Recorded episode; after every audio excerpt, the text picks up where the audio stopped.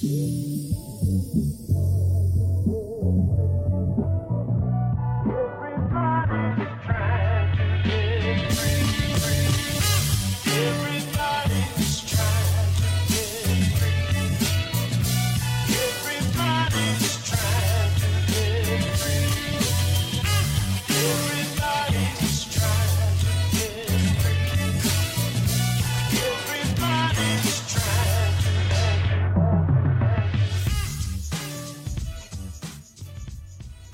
上好，欢迎收听摘星，这是公众号“开这扇门”推出的一档泛文化类中文播客，我是拉风。今天想和大家聊的一个话题是：这个世界上真的存在正义吗？提到正义这个词啊，就会很自然想到一个职业，就是律师。所以今天我就邀请来了一位律师朋友，和我们聊聊正义这件事儿。Hello，大家好，我是午饭，是我。午饭朋友圈的个性签名啊，是全世界无产阶级的战歌《国际歌》中的一句歌词：“快把那炉火烧得通红。”是一句非常热血澎湃、振奋人心、很有力量的歌词。可以看出来，你是一个有一些理想与追求的人。我想问一下你，对于律师而言，“正义”这两个字意味着什么呢？正义这两个字意味着什么？其实，这两个字在我来讲，你要去进行一个区分，你到底说的是我们职业层面的正义，还是说指的是普世层面的正义？其实，在我们职业角度来讲的话，正义就是每个有罪的人得到与他罪行相匹配的刑罚，这个就是正义。所以说，在普世角度来讲，可能在某些时候，我们这个正义并不会被认为是大家眼中的正义。在刑事案件里，我们是为犯罪嫌疑人来辩护的，就是我们是为一个准罪犯来辩护的。这就是很多时候人们对于律师这个职业有一些偏见，我觉得就是基于此来开始的吧。我是在大学的时候读了一下莎士比亚的四大悲剧，然后我对其中的一本书非常印象深刻，也是我在这四大悲剧中最喜欢的一本，叫做《李尔王》。这本书讲述的故事是一个年迈的国王准备退位，然后他要把自己的土地分给三个女儿，他就让三个女儿描述一下对他的爱戴，然后大女儿和二女儿都是竭尽全力的去称赞国王。但是小女儿考迪利亚却很诚实的表达了自己朴实真挚的感情，但是李尔王就觉得她不够爱自己，然后就把小女儿驱逐出家门。小女儿后来嫁去了法国，国王把她的国土分给了两个虚伪的女儿，然后在他退位之后，被两个不孝的女儿赶出家门，流浪街头。一直深爱着父亲的小女儿知道了之后，就组织了一支法国军队前来讨伐，可惜最终战败，小女儿被杀死了。李尔王非常悲伤，最后也崩溃而死。我读完这本书的时候，心情非常复杂。就是我觉得小女儿这个人物可以说是悲剧主人公里最完美的正面代表。她非常善良，非常真挚地热爱着她的父亲，被误解之后还是很包容、很爱她的父亲。在得知李尔王处境艰难的时候，还要带兵去救他。尽管知道非常危险，可能会让他付出生命，他还是毅然选择替父亲找到正义。莎士比亚这本书非常体现一种思辨思维，他对自己所质疑的东西还要再质疑。在这个故事里，他首先就质疑了大女儿和二女儿把退位的李尔王驱逐出去这件事的正义性。他觉得这是一个不道德的，可是他没有给这个故事一个 happy ending，他同时又让小女儿死去。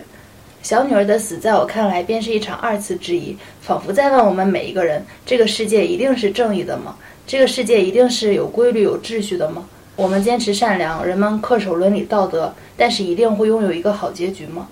莎士比亚在质疑，同时也让我们每一个读者去思考。所以，这个世界一定是正义的吗？我想听听看你的看法。你是认为小女儿虽然说如此善良、如此正义，但是得到的结局是坏的，所以你在因为小女儿这个结局而去质疑正义是否存在这个事儿？就是我觉得这是以点带面的一个事情，不仅仅是在这个故事里，在我们生活中都有很多这样的角色。是的，就人就是这样的，而他这个故事写的非常的，我就会写的非常写实，它不像其他剧本写的非常梦幻，最后是一个 happy ending。所以这个世界一定是正义的吗？我觉得这个世界你无法用一个简单词去对它进行一个定义，就是你不能说它是一定是正义的，大家都知道做选择题一定这种必须一定基本都是错的。正义是每个人所追求的一个美好的品德。我们追求正义，不光是为了它美好的结果，也是为了它一个更好的过程。人们在追求正义的过程中，去满足自己内心，就是可能最后的结局不是一个特别好结局。比如说，当事人可能看不到一个正义的结局，或看不到结局的发生，但是你不能质疑正义这个事儿，它是否值得人去坚持。当你去坚持正义的时候，你的内心自然而然就会变得说呢，非常的向上，或者说是满足你内心的一个需求。就是人类文明的发展是要求人们去追寻人们所定义美好品质。我觉得讨论这个世界是不是正义的，首先我们要先来定义一下我们所说的正义是什么。就是这个话题，它从古至今一直在被讨论。像古希腊时代，他们就进行过一些辩论呀，先哲们都有一些自己的看法。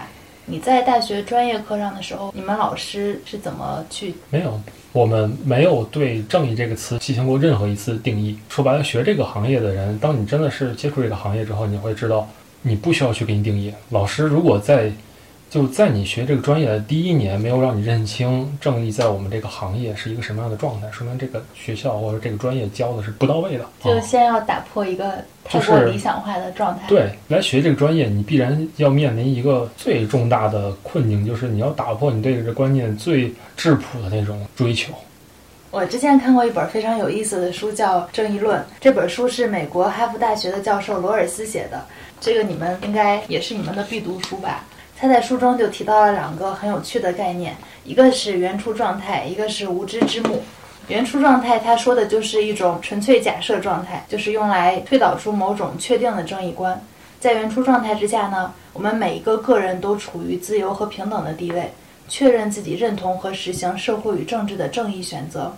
如何能实现这种状态？这就要用到另一个概念——无知之幕。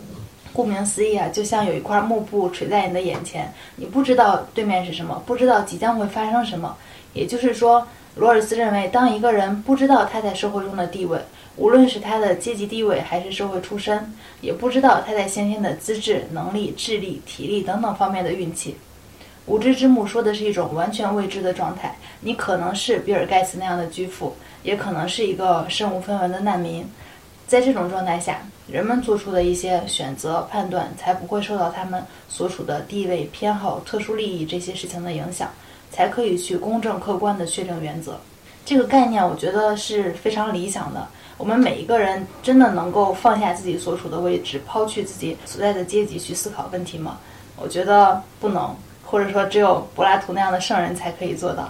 对于人类，我们根本不可能有完全统一的道德或者正义上的标准。正义是一个连哲学家都扯不清的话题。那么绕了这么久，我们在讨论一个根本不存在的东西吗？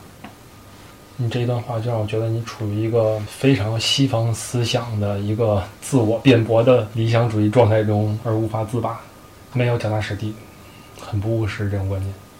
怎么算脚踏实地？其实我觉得你，当你问出这个问题，你就已经知道这个问题的答案是什么了。你觉得我们在讨论一个不存在的东西吗？那必然不是啊。如果我们都在讨论一个不存在的东西的话，那么可以说是自打人类产生开始，人类对于秩序有了一定理解之后，那么人类所追求的东西是什么呢？我们将此东西定为一个混沌的呃综合个体，在其中个体里必然会有一个正义。从原始社会的资源分配，我们肯定都在追求一个公正嘛？凭什么我去打一头象，你分给我五五十克肉，但是别人都不用出去打猎，他就能分到一千克肉呢？对吧？就当。人类处于一种秩序中，它面临一个资源分配的问题，或者说要与其他的平阶层生物进行区分利益的情形的时候，那么必然会有是否要追求正义的这么一个。就是随着社会到了不同的发展阶段，人们对这个东西也有进一步的定义和理解。因为你的物质生活在不断变化呀，你的生产资料也不断变化，但是它的内核是永远都是存在的。你只不过将这种内核定义为是正义。那我们现代社会就是当下法律语境中的正义，就是你刚才所说的不让你要分，因为中国自古至今都会让人们有一种错觉，就是民刑混合。什么混合？民刑混合就是民事和刑事它是不会分开的。就是中国古代产生民事纠纷，在某些状况下会以一种刑事处罚对你进行一个处罚。就是比如说我欠你钱，在古代可能要打你几棍子，但是到现在的话，只不过是让你把钱还就可以了。但其实现代社会是把它区分开的，你民事就不涉及到刑事处罚。这种就是民刑分开。那你觉得，像我们作为一个普通的老百姓，有没有能力去分辨清楚，到底什么才是正义的，什么才是不正义的事情？一个普通的三观正常的人都会具备区分正义的，就相当于我抢你一百块钱，你觉得这是正义的吗？我抢你可以是正义，嗯 对吧？同样的道理，就任何一个人都会有这种天然的意识观念的产生。但就还是这个问题啊，我觉得我抢你一百块钱可以是正义的。嗯其实你内心知道这也不是正义的，人是有劣根性的，人这种生物它是有一种自私自利的性质，它会带这种性质，但是人也会沉浸在所极度追求的一种精神状态中。就是你是觉得我们是可以做出一个正确的判断的。我们内心是知道正确的判断是该如何的，但是我们不一定能做出来。我之前看过一个电影，好像是从外国移植过来的吧，嗯，国内名字好像叫什么《十二公民》，我看过他的 cut。觉得那个东西真的非常体现了世界法律的一个困境。就是我们都知道正义是个什么样的，每个人都知道这个事儿该怎么样，但是都因为自己的一些利益或自己一些观念，对这个事儿进行了不同样的处理。就是人是一个，尤其成年人在社会中是一个受利益驱使的生物。但我觉得除了利益之外，就是在当今社会还有一个很重要的影响因素，是我们每一个人接收到的信息其实是嗯不对等或者说不透明的。就像我们现在在刷微博或者嗯玩手机，看到很多社会事件、娱乐事件都会出现很多次反转，像前一段儿对对对，对，嗯当我们认为自己在坚持正义、打抱不平、去发一些言论的时候，其实可能我们根本不了解事情的全貌。一个事情的真相，它在展现出来的背后，可能还要有复杂很多的事情。好像是李普曼对李普曼提了一个概念叫拟态环境，他是一个在传播学史上非常有影响力的人。他说，人们再也不是凭借直接经验去认识客观环境，而是通过大众媒介提供的信息环境，就是拟态环境去把握它。因此，我们在媒介中认知的世界并不是客观世界，而是拟态环境。互联网营造出了很多真真假假的拟态环境。网络发布出去的消息本来就具有碎片化、情绪化、自主化、平民化这样的特点，而且在任何事情上，没有人有能力去呈现一个全部的事实，你掌握不到所有的信息。嗯，我觉得这种事儿很正常。现在这种社会里，信息不对等非常正常。在你所述的这种情况下，就是你在环境情况下，你要想去完全追求做的对，会导致整个社会它会闭口不言。但其实这种闭口不言的社会，是我们任何一个人都不希望去存在或遇见的。当每个人对于真相都不太清楚情况下，每个人都选择闭嘴的话，就是极度的闭嘴，其实也不是一个非常好的状态。一九八四，然后，但每个人都乱说，不能说乱说吧，我们可以基于某些事情进行一个分辨或进行一个争辩。然后还有一点就是，这种状态其实很抱歉是普法教育的缺失。就像我现在已经把微博，就是很多热门时事的评论，我一般都不会去看的。看完生气是吧？非常生气，就是这种东西，就你会觉得，嗯，普法教育中国还是缺了好几十年或上百年吧，有那种感觉，就是中国普法长路漫漫那种感觉，就会让你觉得很失望。当大家对于一个事实无法进行分辨的话，其实这个就是我们在职业中的质证。你要对于网上出现的任何一项东西去进行一个证据的审核，你要去辩驳它的三性、合法性、真实性和关联性。确定这三性之后，然后你再对这份证据，然后以及整个案情进行一个结合。如果这些证据并不能形成一个完整的证据链，并不能对这个事实进行一个合理的论述，或者说它还有一些其他的合理解释的情况下，那你就不要做出一个肯定性的结论的阐述。我觉得就是去判断正义这个事情，它是可以从广义和狭义上去做一个讨论的。就比如说，在中国社会接受过九年义务教育的城市人口之中，我们不认为损人利己是正义，但是我们也支持你去维护自己应得的权益。我们不认为强拆民宅是正义，但是我们也希望城市发展，希望大工程能够顺利进展。我们今天觉得贩卖一些假药、高价药的医生没有良心，应该都拖出去。但是我们明天也会支持严格打击医闹事件。我们所说的正义这个东西，它在缩小了范围、缩小了语义空间，然后放大它的普遍性之后，去讨论正义是什么，还是有可能可以被定义，或者说可以得到一个普遍认可的答案。我想问一下，你有没有觉得自己曾经遇到过什么不太公平的事情？这种事儿，从广义来讲的话非常多。其实你刚刚说这些广义、狭义的正义，以及被普遍大家认可的正义，一个是我觉得世界不该被二元定义，你不是正义和邪恶之分，你是有中间灰色地带的。这样来说的话，其实你每个行为都是可以得到一个很好的解释。所以你是去趋向于理解就是你要把，就像我们现在讨论法律问题，我们要从法律角度和实践角度来讨论。任何一个刚从学校出来没有经过任何实践的法学生的话，他是处理不了实践问题的。整个实践和你的理论学习是有很大差别的。嗯，你要普遍正义的话，其实就是符合大家的利益，尤其当你这个范围足够缩小的情况下，就是符合这部分人的利益。这部分人，对，就像你刚刚所所说的嘛，这个什么强拆和城市美化嘛，对吧？你刚刚是说这个，嗯，嗯，是啊，强拆拆到你家房你肯定不乐意啊，但是强拆拆别家房子，但是你的城市变美丽，你可能乐意啊，啊现实。我们从小到大，就是从谈恋爱、找工作、上学，都会觉得很多时刻非常的不公平。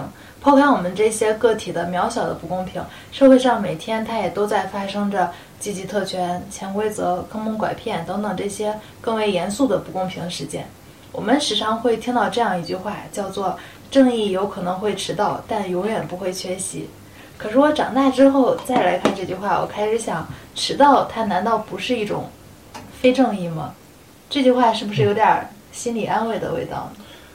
你说的前半句是对，你说的前半句非常符合法律上的一个法谚吧？法律谚语就是“迟到正义，非正义”，这是在他们是同一句话吗？是翻译的问题吗？不不不，就是迟到的正义非正义。这也就是在解释很多中国法律改革的情况下，很多当事人在跟我们说，为什么这个当事人用简易程序，然后判的时间这么短，然后大家会很不理解。简易程序和素材程序就是非常明显的法律改革里加快推进司法进程的一个措施。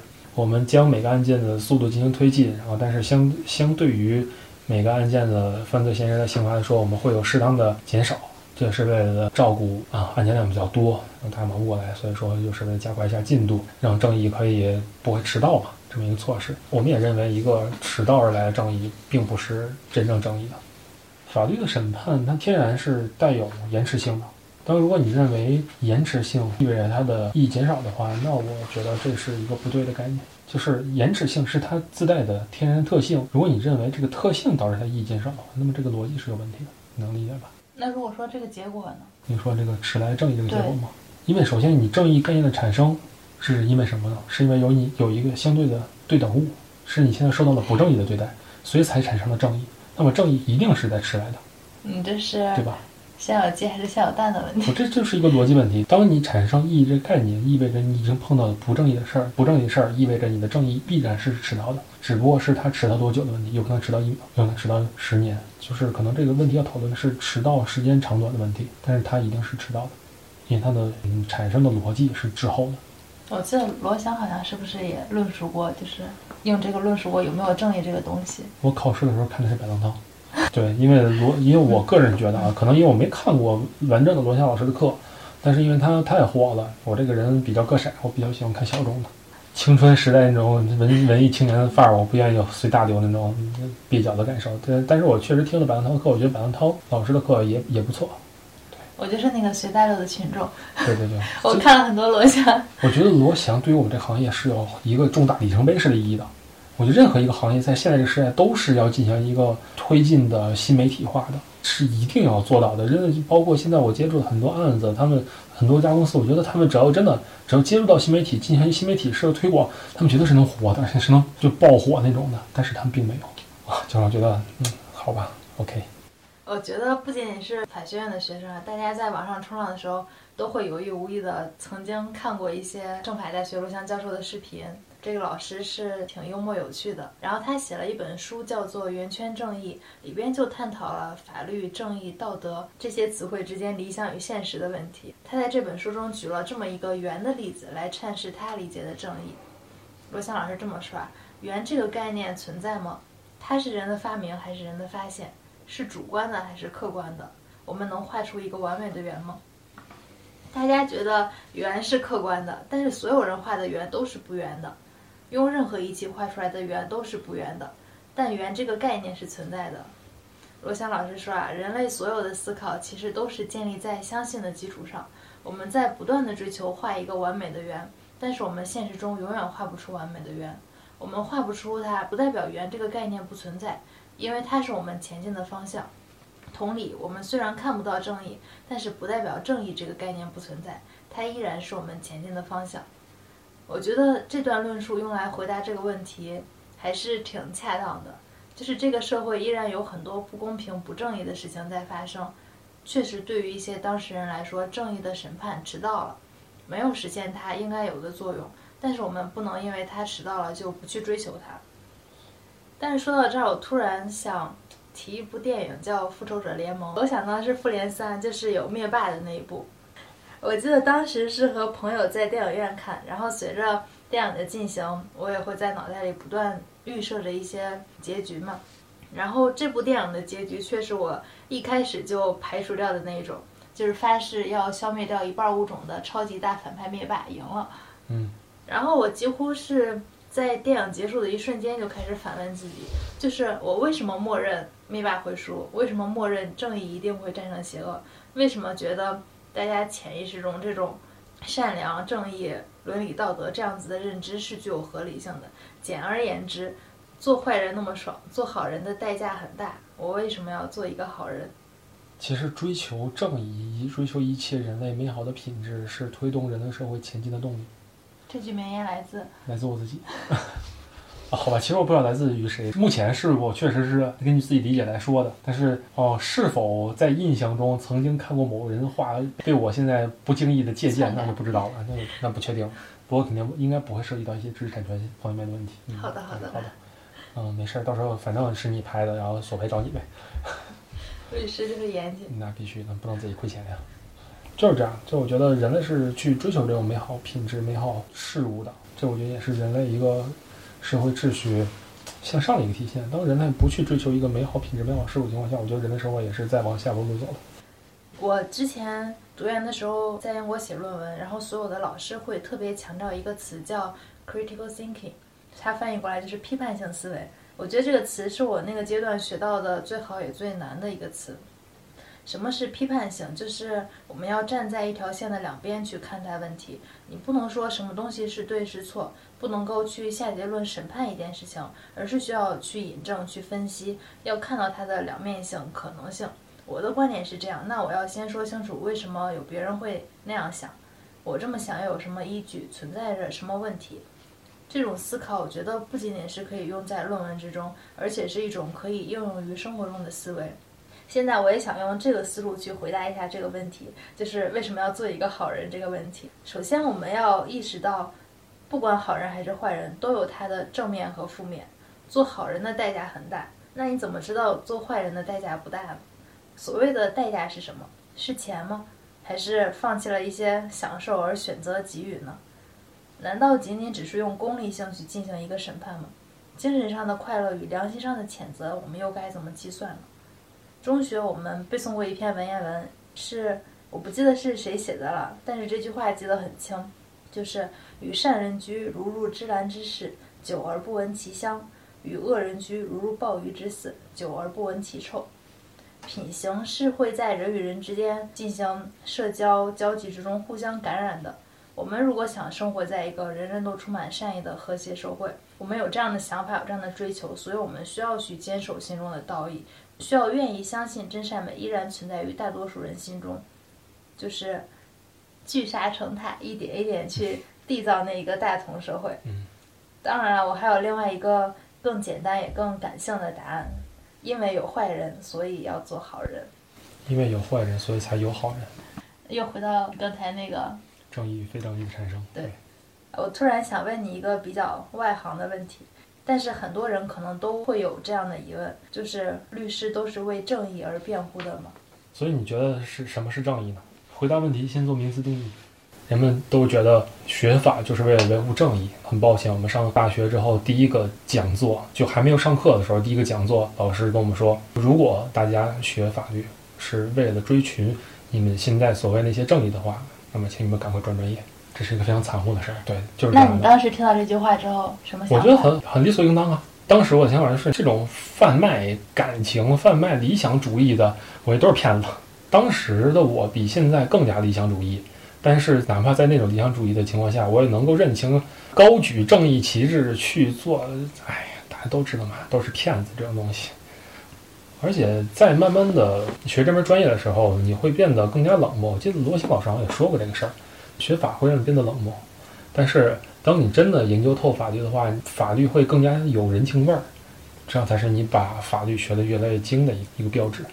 我也经历过这过程，整个人对世界的是一个非常冷漠状态，可能就只有数字，每一种金钱呀，或者说任何的对我的表现都是数字，然后觉得自己是一个冷血动物。但是后来慢慢的觉得这种东西还是要贴合实际一点，还要还是要人情味儿一点的。当你真的丧失了人情味儿的话，你反而不是就没有学好这个专业。所以现在热起来了。对，我觉得从去年开始吧，就觉得自己还是要有一些情感的。生而为人嘛，还是觉得情感会比较重要一点。其实我非常，我其实我很理解很多受害人家属的心情，我非常理解。但是确实没办法，我先要考虑的是职业道德。我是干这份职业的，我要尊重我的职业道德。你犯罪嫌疑人在这块儿，哪怕他跟我说了，看他跟我说了这整个案情是如何的，其实我都不是不能往外说的。除非是违反，就是律师法有规定，就某几种情况，我们是需要向公安机关汇报的。除了这几种情况之外，当事人跟我们在会见的时候跟我说了啊，怎么怎么怎么着，我们都是可以不向公安机关汇报的。如果没有这一条的话，那我们这个行业，我们这个职业，或者说你们就是大家所有人所普遍认为的正义，都将不复存在。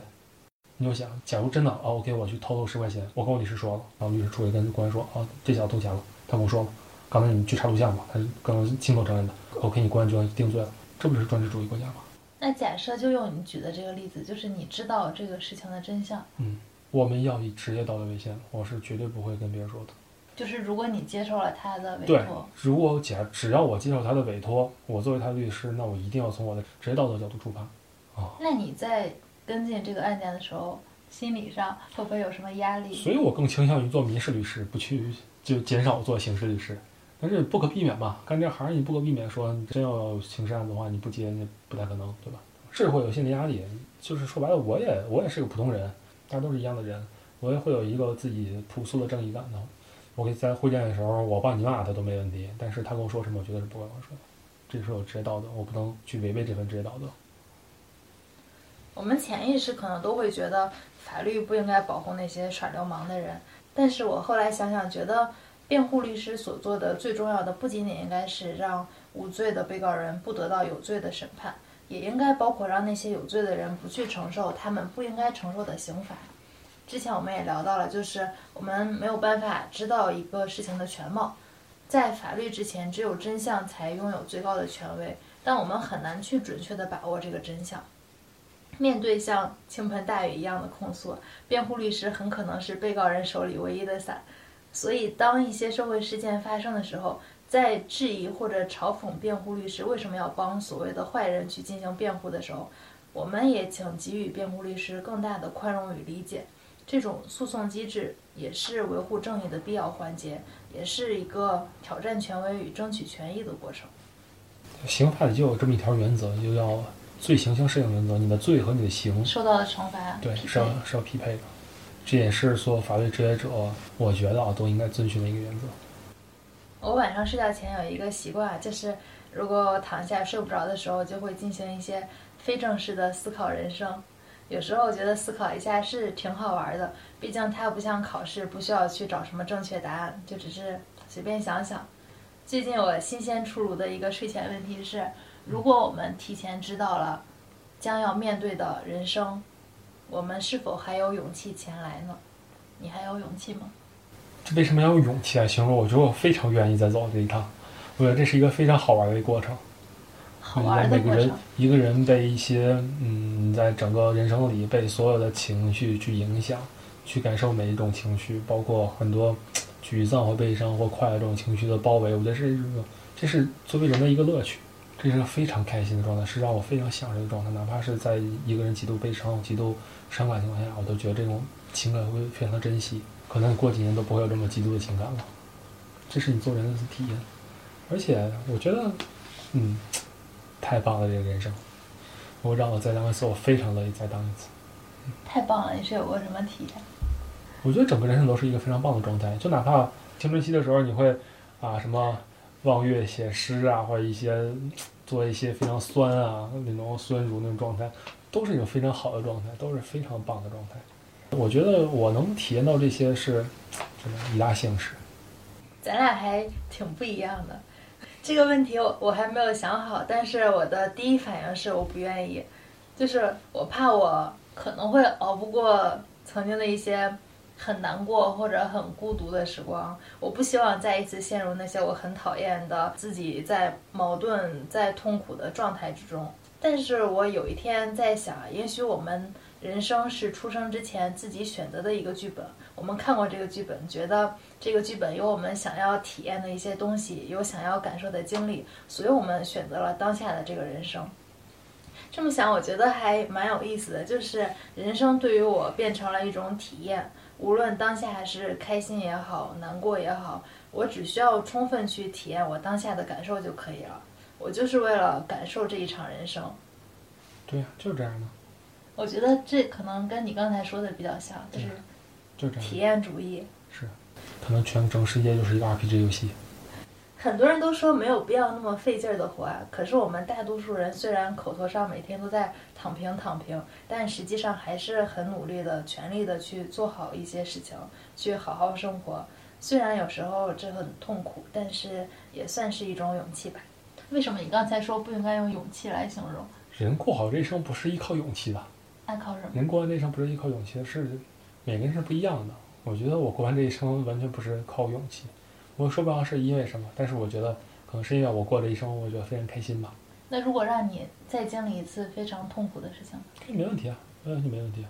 我觉得任何一种情绪都是非常好的状态，嗯，哪怕是被分手，都是一个非常好的状态。一定要去享受这种状态，真的太美好了，那种那种感受。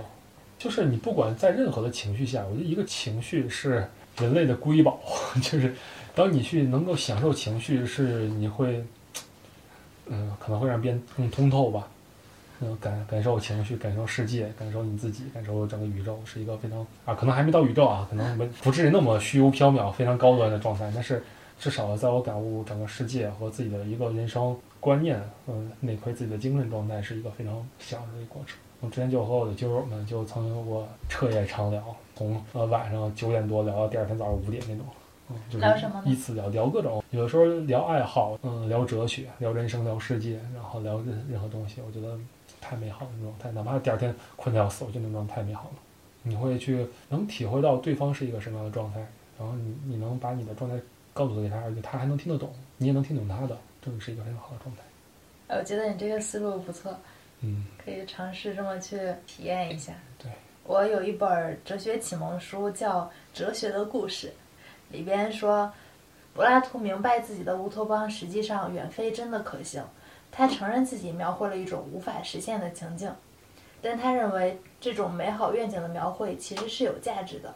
人的价值就在于不断的憧憬，并努力实现憧憬的一部分。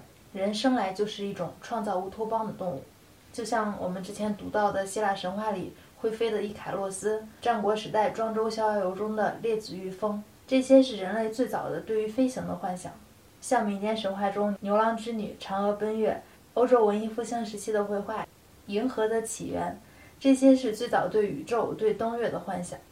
尽管有很多美好的概念，我们好像都只是刚刚才描绘了一幅画像，但它可以成为我们行动的理想与目标。当更多的人看到并且愿意去实现这一梦想的时候，乌托邦也就离真正实现不远啦。好啦，今天的摘星就聊到这里啦，我们下期再见。送给大家一首国际歌，祝大家快把那炉火烧得通红。